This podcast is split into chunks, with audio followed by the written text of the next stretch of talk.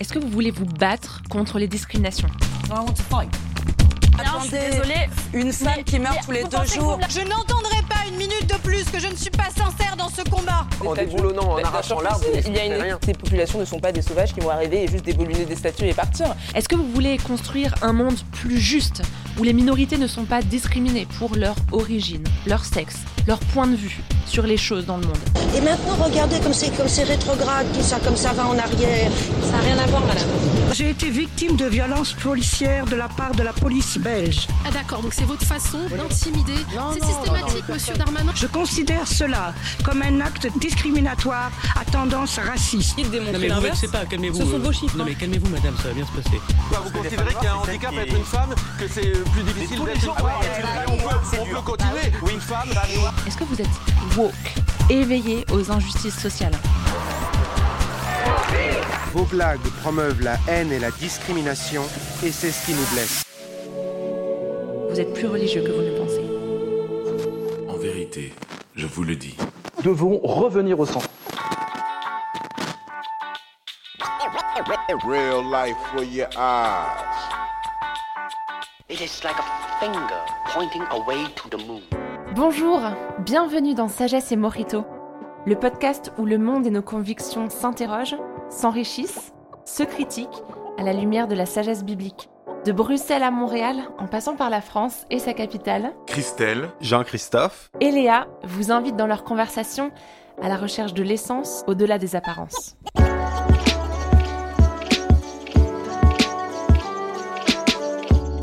Dans cette saison de la lutte woke, une sorte de combat contre les discriminations qui invite à une vigilance sociale, une veille, d'où le terme woke euh, éveillé. Et donc le but de cette veille, c'est de pouvoir débusquer les injustices sociales là où elles se trouvent, notamment dans les systèmes de pouvoir, et le but étant à la fin de pouvoir donner plus de place aux minorités.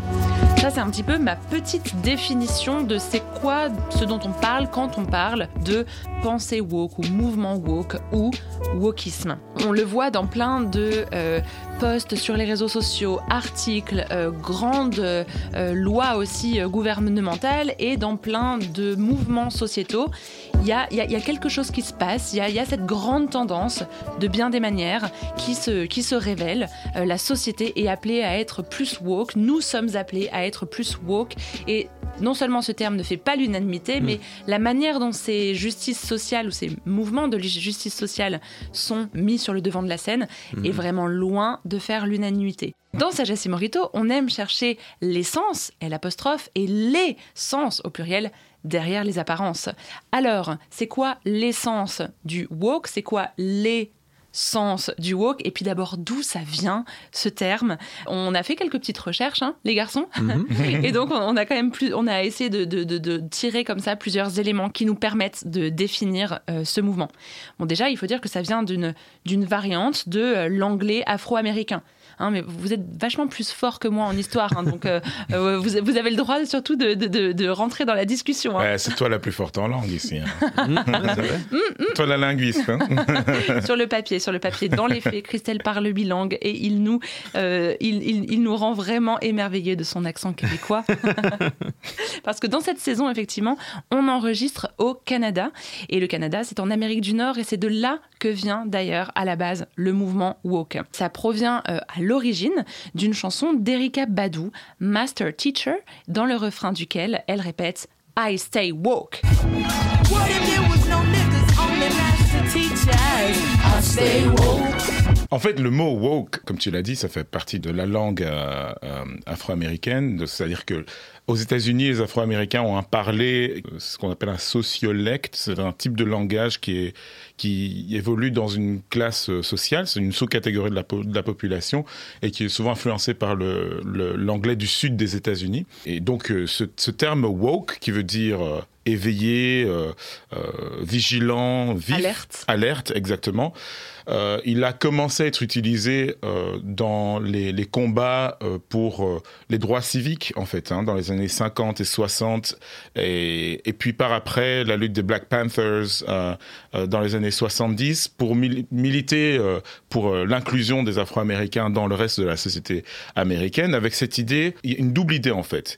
Il, y a, il y a une responsabilité d'être vigilant, hein, to stay woke, c'est ça l'expression. You, need- you gotta stay woke, il faut, il faut rester euh, euh, éveillé, c'est-à-dire voir les injustices sociales qui se représentent toujours sous un nouveau jour, ou alors qui sont tellement présentes dans notre environnement qu'on ne les voit pas. Donc c'est impo- im- important de, de, de, de- de réaliser ça. Et puis, euh, vous savez, dans la, la culture afro-américaine, la spiritualité, comme dans toutes les cultures africaines, est très présente.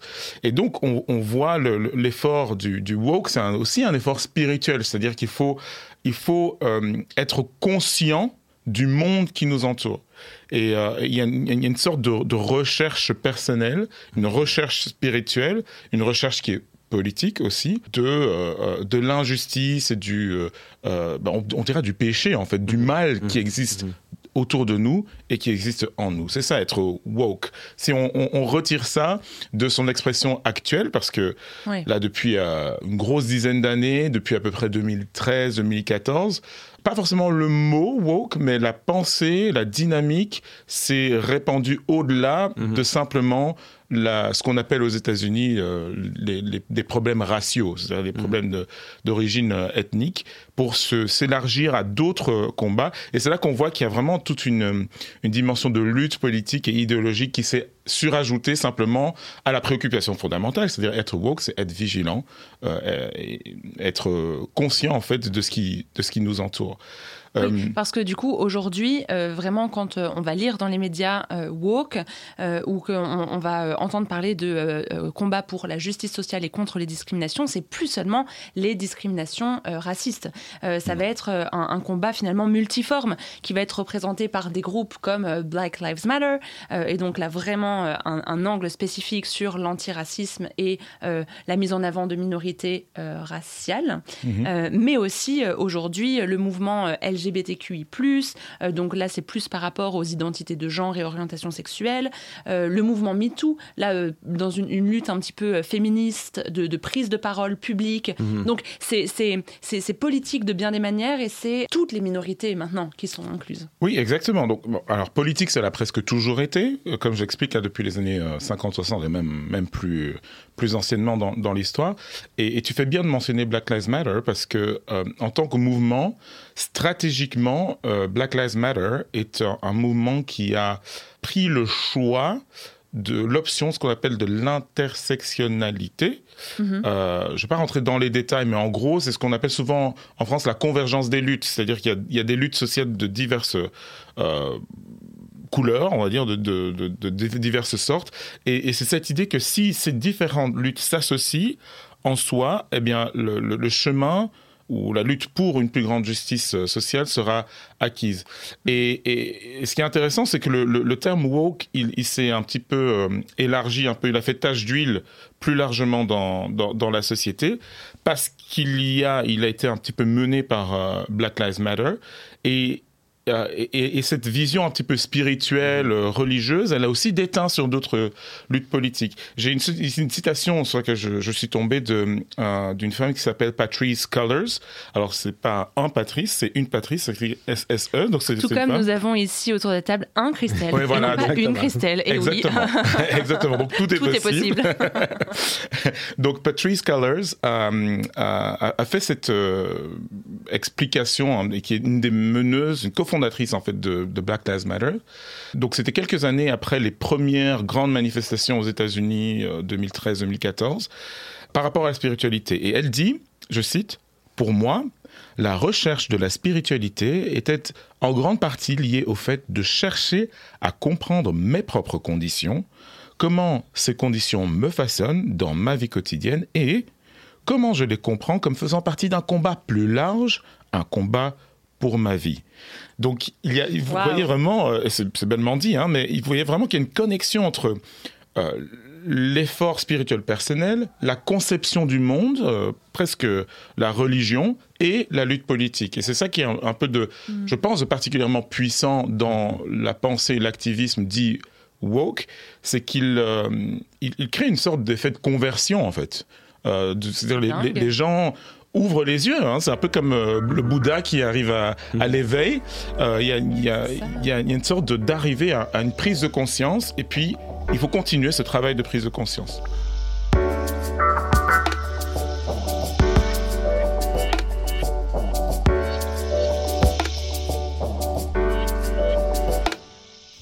C'est- marrant parce que c'est un petit peu un de nos postulats dans cette saison, c'est de se, de se dire qu'il y a vraiment quelque chose de très religieux, Mhm. euh, envers et contre tout, même si on se dit être dans une société occidentale très laïque, euh, voire athée. Il y a quelque chose de très religieux dans euh, pas mal de grandes tendances sociétales. Et, et là, en t'entendant euh, euh, dire cette, cette citation euh, de, de la cofondatrice de euh, BLM, je me dis, si tu le sors du contexte, tu peux complètement te dire que c'est la, la, la défenseuse d'une certaine religion Uh-huh. qui va parler de, du besoin d'éveil spirituel. Et Mhm. c'est fou comment dans Woke, il y a le fait d'être éveillé ou en, en veille euh, contre euh, les, les- les discriminations euh, systémiques, etc. M- Mais, mais les mêmes racines sont utilisées pour l'éveil du Bouddha, Ouais. le- le- le- le- l'accès au nirvana, mais aussi les grands réveils religieux de- au, 16e siècle, 19e siècle, 20e siècle, qui ont un petit peu donné des rebonds, notamment dans l'histoire du christianisme et du protestantisme. Mhm. Il y, a- il y a vraiment là plusieurs, plusieurs choses qui nous font dire, euh, on, on peut peut-être analyser le wokisme, la pensée woke, sous l'angle du religieux. Oui. Tu fais bien de mentionner la, la question des grands réveils religieux aux États-Unis. En fait, l'histoire de la religion aux États-Unis est, est- est associée à une, à une série de grands réveils, le Great Awakening, qui se succèdent au cours de l'histoire des États-Unis. Et donc, le propre des, des grands réveils, c'est justement, euh, c'est comme une traînée de poudre, c'est comme une, une période très intense où euh, plusieurs personnes vont venir à, à- à la religion, à la foi, et euh, ils vont expliquer leurs euh, propres expériences comme un réveil, comme l'idée qu'ils dormaient auparavant, puis maintenant ils sont éveillés à une réalité spirituelle qui était invisible à leurs yeux, mais qui maintenant est déterminante. On le voit dans les cantiques comme Amazing Grace, j'étais perdu, maintenant je suis retrouvé, j'étais aveugle, maintenant je vois. Il y a un avant et un Il y a après. un avant et un après. Il y a une nouvelle manière de voir le monde qui fait en sorte qu'on peut plus retourner à la manière d'avant de voir le monde. Et, et plusieurs personnes vont dire que qu'est-ce qui se passe avec le wokisme en ce moment? Il n'y a pas juste une analogie, euh, juste en termes du terme qui est utilisé, mais c'est vraiment le même genre de phénomène. Parce qu'il y a, il y a derrière le, le wokisme, pour utiliser le, le terme, il y a une question de voir quelque chose qui est invisible. Sauf que cette fois-ci, ce qu'on voit, c'est pas Dieu, c'est pas sa propre misère, son propre péché, c'est pas le salut qui est offert en Christ, mais c'est non seulement les injustices sociales, mais le système caché qui perpétue les injustices sociales. Et une Mhm. fois qu'on voit ce système caché-là, ah ben là, on peut plus se fermer les yeux et on a un devoir d'être, euh, soit de combattre contre ou d'être allié avec les groupes qui combattent contre ce, ce système-là. D'ailleurs, vu qu'on était en train de, de chercher euh, des définitions de euh, cette pensée woke, ce mouvement woke ou le, le- le wokisme, euh, je suis tombée sur une euh, de euh, Laura Roy, qui est une Mhm. universitaire américaine, spécialiste justement des questions d'intersectionnalité, comme tu en parlais, donc la convergence de différentes luttes sociales, notamment raciales, de genre, etc. Et voilà comment elle définit ce qu'est être woke. C'est avoir une conscience aiguë de l'injustice raciale et sociale. Pas seulement la conscience et la reconnaissance d'incidents isolés. Il ne s'agit pas juste de dire oh il s'est passé ça, euh, il y a eu le meurtre de George Floyd et c'est terrible. Mhm. Effectivement c'est Mhm. vrai. Non non non, c'est aller encore plus loin.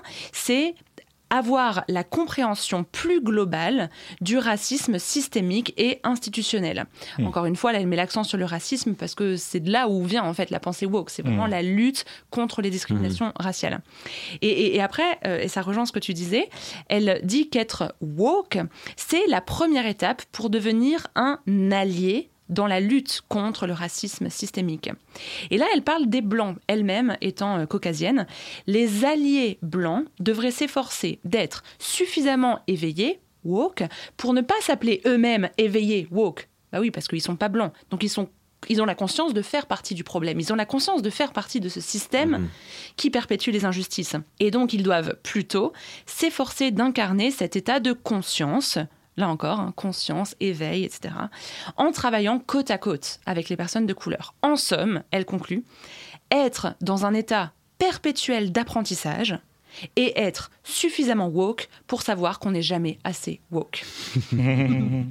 C'est ce qu'on appellerait la sanctification progressive euh, dans, dans- dans des catégories, dans un langage qui est euh, Théologique. théologique chrétien. Oui, c'est c'est intéressant hein, parce que là, on retrouve des réalités. Moi, ça me titille en fait de- d'en- d'entendre ça. Je, je dirais sur, sur- sur le plan intellectuel, je pense qu'on voit quelque chose qui se dessine là. Pourquoi? Parce que il existe une réalité invisible, Euh, et dans cette réalité invisible, il y a un problème, c'est-à-dire le système. hein. Mm. Alors le système, c'est difficile à définir Ouais. véritablement, mais on sait qu'il est là, tu vois. Donc c'est un peu comme euh, je sais pas, l'existence de Dieu ou, ou- ou de- d'un monde spirituel dans la plupart des spiritualités. C'est vrai qu'il existe quelque chose d'in- d'in- d'invisible qui a une influence sur nous. Et on a tous responsabilité de prendre conscience. Donc il y a un moment de euh, euh, c'est fabuleux parce que le, le terme conversion, qu'est-ce que ça veut dire? C'est faire, un- faire demi-tour sur soi-même, c'est-à-dire changer de direction. hein. Euh, et, et- et là, tout à coup, on, ré- on- on réalise qu'il y a de l'injustice dans le système. euh, et on fait demi-tour dans notre, dans, dans notre marche pour, pour euh, voilà, prendre le juste chemin, celui de la lutte. Euh, et donc il y a une sorte de type de comportement, de style de vie à adopter. hein, c'est ce qu'on ce qu'on entend dans la définition de Laura Roy là. Euh, il y a un style de vie à apporter euh, avec une qui va affecter no- notre façon de réfléchir. C'est-à-dire que je vais, je vais, si moi je suis blanc et caucasien, ce que je ne suis pas, si, si je suis blanc et caucasien, je ne vais pas m'appeler woke moi-même parce que ce serait perpétuer une. Je, je dis pas que je suis d'accord. En, en- en tout cas, c'est comme ça qu'elle le voit. Ce serait perpétuer une sorte de- d'injustice. Donc, je- il y a une conscience morale, un, un type de comportement, et de style de vie à adopter, et, un- et cette marche, ce style de vie, il va vers un, un- un absolu, un principe premier, un principe suprême, qui est celui on appellera de la justice intégrale. On, va- Mhm. on veut, veut que le système devienne juste, ou on va abattre le système injuste pour instaurer un système, Ouais. un système juste, parce que la valeur suprême, c'est la justice intégrale, une sorte de culte de la justice intégrale. C'est intéressant parce que en, en- en t'écoutant euh, euh, finalement euh, euh, parler de la lutte raciale en ces termes, donc euh, cet angle woke. euh, on, peut vraiment entendre un accent sur certains mots très très ou certains concepts Mhm. très très religieux Euh, Mhm. et, et donc euh, bon bah ça, ça Mhm. va avec la thèse hein, qu'on Mhm. qu'on- Mhm. vous pose à, à vous euh, les auditeurs mais mais c'est pas que pour euh, la lutte raciale Euh, dans une saison précédente on a euh, euh, eu la chance énorme d'interviewer Tom Holland qui n'est Mhm. pas l'acteur de euh, Spider-Man Mhm. c'est magnifique d'avoir deux personnes célèbres avec le même nom lui il est célèbre parce que c'est un historien et un écrivain et il a écrit un immense bouquin qui s'appelle Les chrétiens Mhm. et qui explique comment dans notre société euh, laïque et, euh, euh, et parfois prédominamment athée sur euh, le, dans le débat public, tout provient du christianisme. Nos, nos grandes avancées culturelles, je schématise, hein, mais Mhm. voilà, le bouquin fait 600 pages, donc je suis un peu obligée d'être lapidaire. Mais il a tout un chapitre où il parle du mouvement woke. Et, et il va euh, donc euh, pas seulement euh, parler de, du combat de justice sociale euh, pour euh, l'égalité des personnes de, de- de différents, différentes origines ethniques, il va aussi parler de la vague MeToo. Et au départ, moi, quand je dis ça, je me dis, attends, C'est quoi le rapport? Qu'est- Qu'est-ce qu'il cherche à dire là? MeToo, woke, christianisme, religieux. Et en fait, c'est assez fou quand tu le vois décrire le mouvement MeToo, on dirait un mouvement religieux. Il dit que c'est comme l'appel à un grand réveil. Même Mhm. chose. Il s'agit d'être éveillé à énormément de- d'injustices. Euh, Le fait que euh, beaucoup d'hommes puissants, patrons euh, ou autres, euh, harcèlent et agressent sexuellement des femmes avec lesquelles ils travaillent. Mais il y a aussi un appel à la repentance de ces hommes qui euh, ont euh, du coup euh, perpétué ces, euh, ces agressions, ce harcèlement, et, et avec le hashtag MeToo qui a été viral, ou balance ton porc, etc., sur les réseaux sociaux. Ça te fait rire euh, Non, la non, mais, traduction? ouais, la traduction balance ton porc, c'est quand même. c'est très imagé. C'est clairement imagé. Oh, ce sera pour un autre épisode.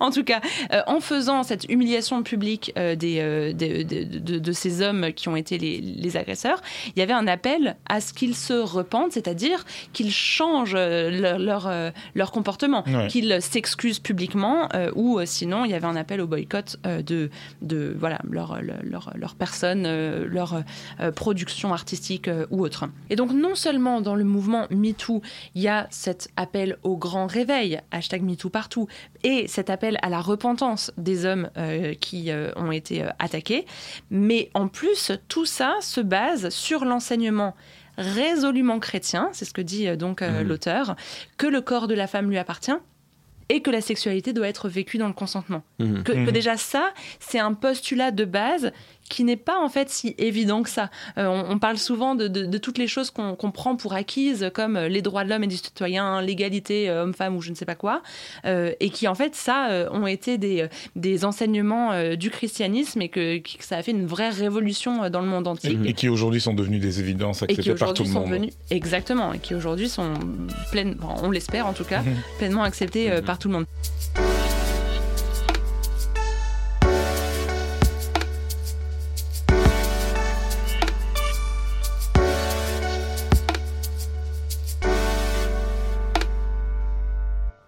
Mais donc, il, il y voit comme ça euh, plusieurs, euh, plusieurs niveaux d'interprétation euh, qui font de ce mouvement quelque chose de presque très, très religieux. Presque très très religieux.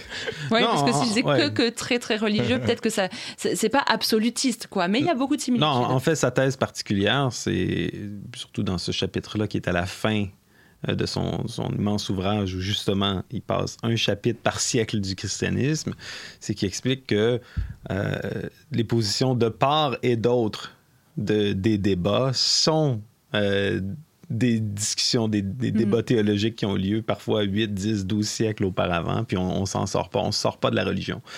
Euh, ceci étant dit, il y a, il y a un, un inter- un prof de l'Université de Montréal, Frédéric Dejean, en sciences des religions, qui a, qui a écrit une- une chronique, là, une opinion, un texte d'opinion dans le Devoir récemment, où il, il met quand même en garde euh, les lecteurs des raccourcis trop faciles entre wokisme et religion. D'accord.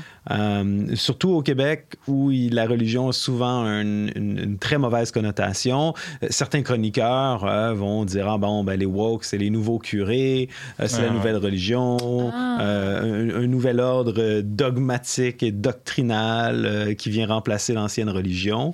Puis euh, donc euh, à, à quelque part.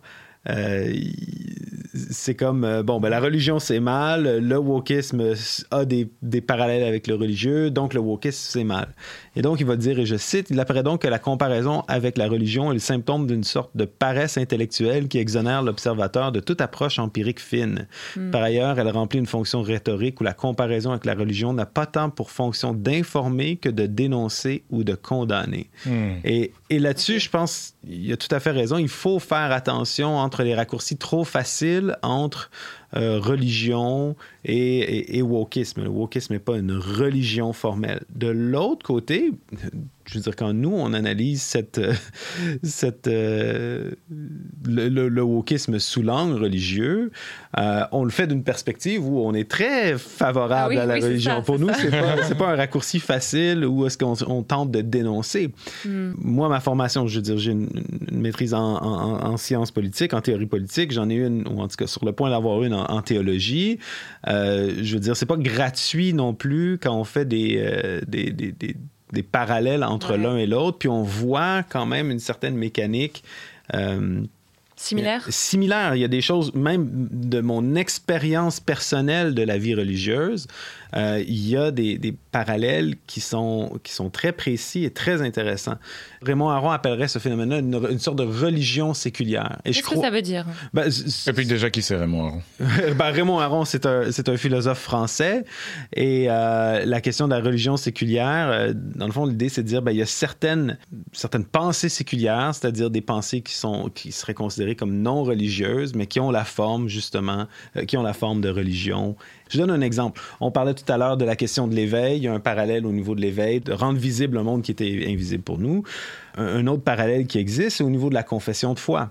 Euh, ici, je ne sais pas comment ça a été en France, mais récemment, on dirait qu'il y avait une insistance pour la confession du racisme systémique. Tu sais, dans la, dé- dans la définition que tu as donnée, Ouais. on disait, euh, OK, c'est pas simplement d'admettre qu'il y a des incidents euh, racistes ou discriminatoires isolés, c'est d'admettre que le système euh, politique, le système économique ici est conçu euh, pour produire du racisme. Donc, c'est ce qu'on entend par racisme systémique. Et, souvent, dans le fond, les journalistes ou les gens demandaient au premier ministre, demandaient à des politiciens, est-ce que vous confessez, est-ce que vous croyez dans le racisme systémique? Une formule qui, euh, qui me fait penser à euh, la formule catholique là, autour du baptême. Est-ce que vous renoncez à Satan ou est-ce que vous confessez euh, euh, que Jésus-Christ est Seigneur ou dans l'islam, où il y a une confession de foi? Il y a d'autres analogies là, dans, le, dans le wokisme qui sont très, très proches du religieux. Donc, c'est pas simplement de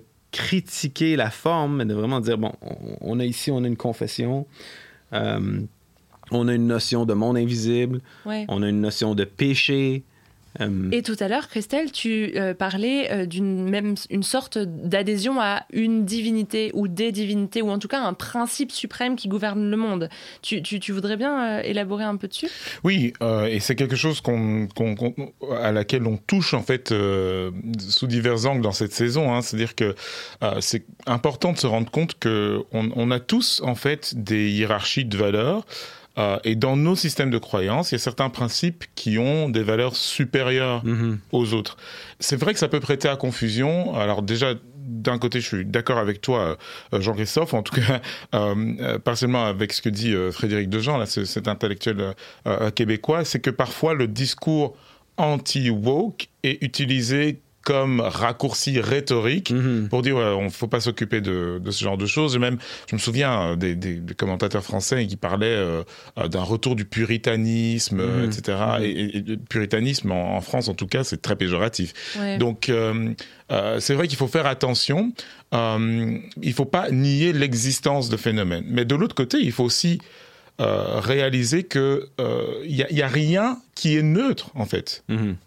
Il y a, enfin, je parmi les gens qui nous écoutent, il y a, personne qui est neutre. Il y a tout- toujours tout le monde a une sorte de hiérarchie de valeurs et c'est important de se, de se poser la question qui est dans mon système de croyances, et des, des choses auxquelles je crois, qu'est-ce qui occupe la valeur suprême Et euh, ce qu'on observe, en tout cas dans le, le- le mouvement et, et la pensée woke, euh, c'est que le principe de la justice, la justice partout, toujours et tout le temps, donc ce que moi j'appellerais une justice intégrale, occupe le haut du podium. Alors maintenant, la justice, elle est définie d'une certaine manière.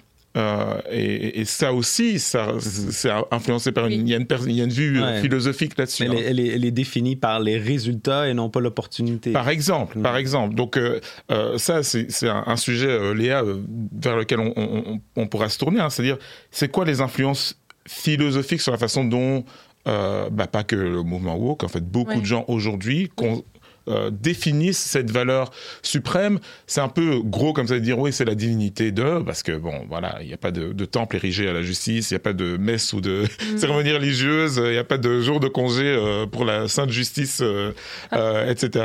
Mais, mais, mais quand même, ça, ça a quand même des propriétés parce que la divinité est particulièrement dans le monde occidental qui a été marqué par le christianisme. Le christianisme est une religion monothéiste, euh, c'est-à-dire on reconnaît un Dieu. Euh, en fait, c'est la reconnaissance qu'il existe, en fait, la réalité ultime. Oui, Dieu est la réalité ultime, c'est le, le principe suprême des principes suprêmes, avec la particularité du christianisme qui est de dire, ben, ce Dieu, il a une personnalité, c'est-à-dire qu'il peut communiquer, il peut se révéler, il invite à une relation.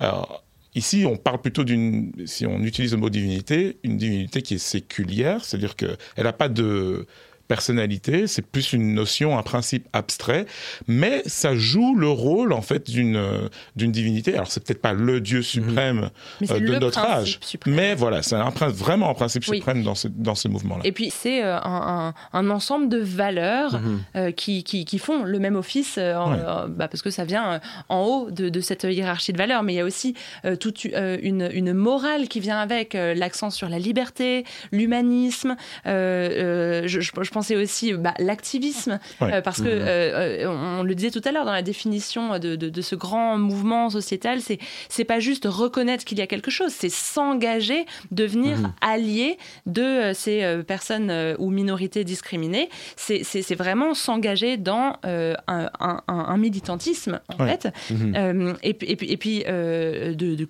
une certaine critique, voilà, des systèmes. Tout ça au nom de la justice sociale, mais ça vient avec euh, tout, tout un tas de, de, de- de pratiques, De pratiques, c'est tout un tas Ouais. de euh, un certain langage aussi. Bah, justement, on, on- on parle, on parle pas de personnes euh, noires euh, ou euh, métisses, ou on parle de personnes racisées Ouais. de, de- de plus en Ouais, plus. on, on le- exactement, on le voit dans le discours. Ouais. Euh, euh, après, voilà. sur- On a des dogmes, on a un vocabulaire particulier, Mm, mm, on mm. a un groupe qui est à l'intérieur puis à l'extérieur, on a des intercesseurs ou un clergé à quelque part. On a des martyrs aussi. On a des, on a des martyrs, on a des icônes, on a des saints.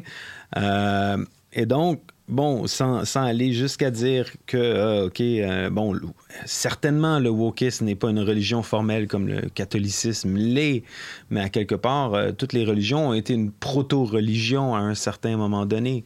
Et il y a comme une formalisation de certains rituels, de certains, de certains dogmes qui semblent être en train de, de, de- de s'opérer. Ouais.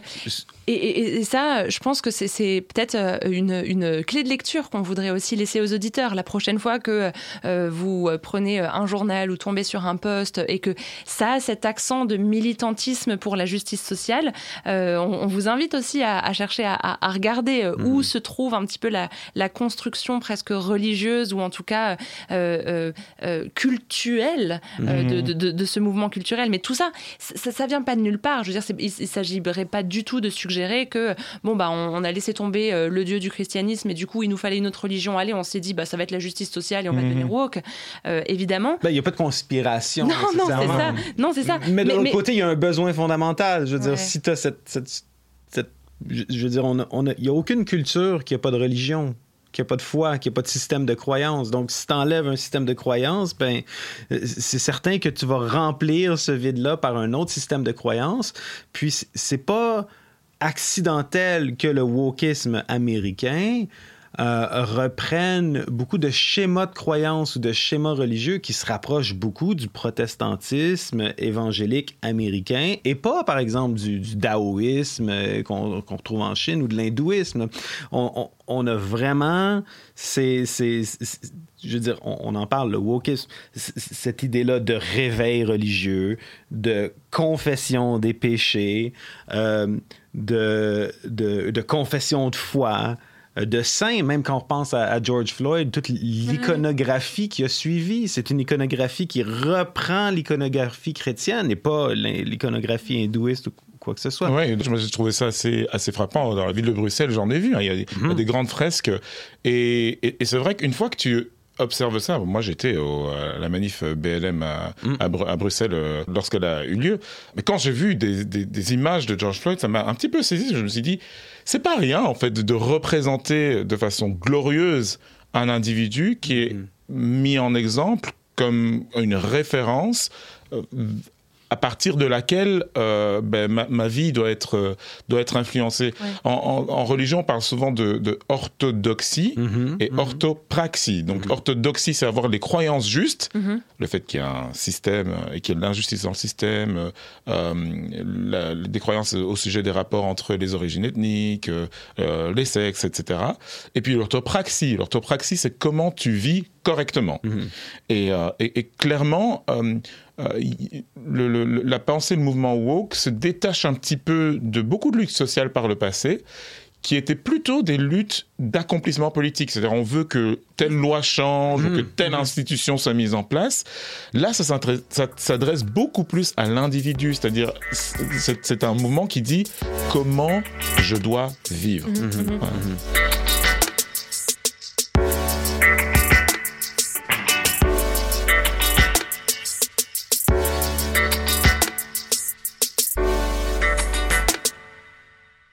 seg med rappelle euh, une, une autrice euh, dont, dont j'ai lu euh, le livre sur le féminisme et la pop culture euh, il n'y a pas très longtemps. Elle s'appelle Jennifer Padjemi. Elle disait justement que euh, le- la lutte pour la justice sociale, alors à aucun moment elle parle de woke, mais, Mhm. mais c'est cette idée de ce mouvement pour la, la justice intégrale, c'était vraiment l'affaire de tous.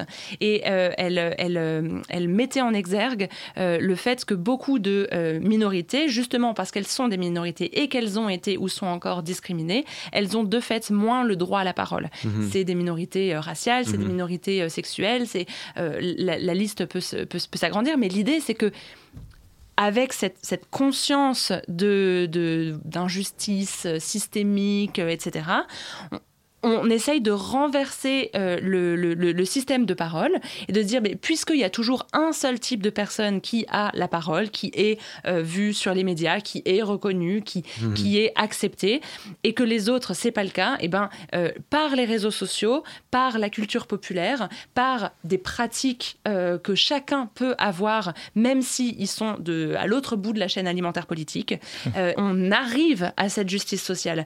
Et ce que, ce que, ce que, ce que j'essaye de dire, c'est que justement, ça met un accent, ça met un poids très fort sur l'accent individuel. Mhm. C'est qu'est-ce que tu postes sur les réseaux sociaux, comment t'en parles, quel, avec, avec quel autre groupe tu te, Mhm. lis, tu te lis, ou au contraire, avec quel autre groupe tu te distances. Et c'est euh, et c'est la justice sociale de tout un chacun. Ça, reprend des formes, des fois abusives, euh, qu'on trouve dans certains groupes religieux. Je veux dire, des fois, il y a des dérives sectaires, puis on, voit ces dérives-là euh, euh, dans, l'orthopraxie, si on veut. woke. Moi, une des choses qui que je trouve particulièrement intéressante d'un angle politique, euh, c'est aussi dans la consolidation de ce système euh, idéologique ou de cette religion séculière, c'est une, des choses nouvelles, un des éléments nouveaux, c'est l'institutionnalisation euh, du, mouvement. C'est-à-dire que c'est plus juste comme un mouvement d'idées ou une idéologie, mais une idéologie qui commence à, s'intégrer ou à être soutenu par des institutions. Certains commentateurs vont appeler ça le, capitalisme éveillé, comme on a vu dernièrement avec, par exemple, euh, George Floyd ou euh, Black Lives Matter. Plusieurs entreprises, tout d'un coup, changer leur logo, euh, puis, puis prononcer leur soutien à ce mouvement-là en particulier. Vous postez un carré noir euh, sur, les, sur les réseaux sociaux, Post- par exemple. ouais. Poster un carré noir. Quand c'est le mois de euh, la, la fierté, euh, la fierté gay, ben là, plusieurs LGBT. compagnies LGBT, la- la- les- plusieurs compagnies occidentales vont afficher euh, leur position par rapport à euh, une, une situation sociale. Et là, de- Est-ce que c'est mal en soi?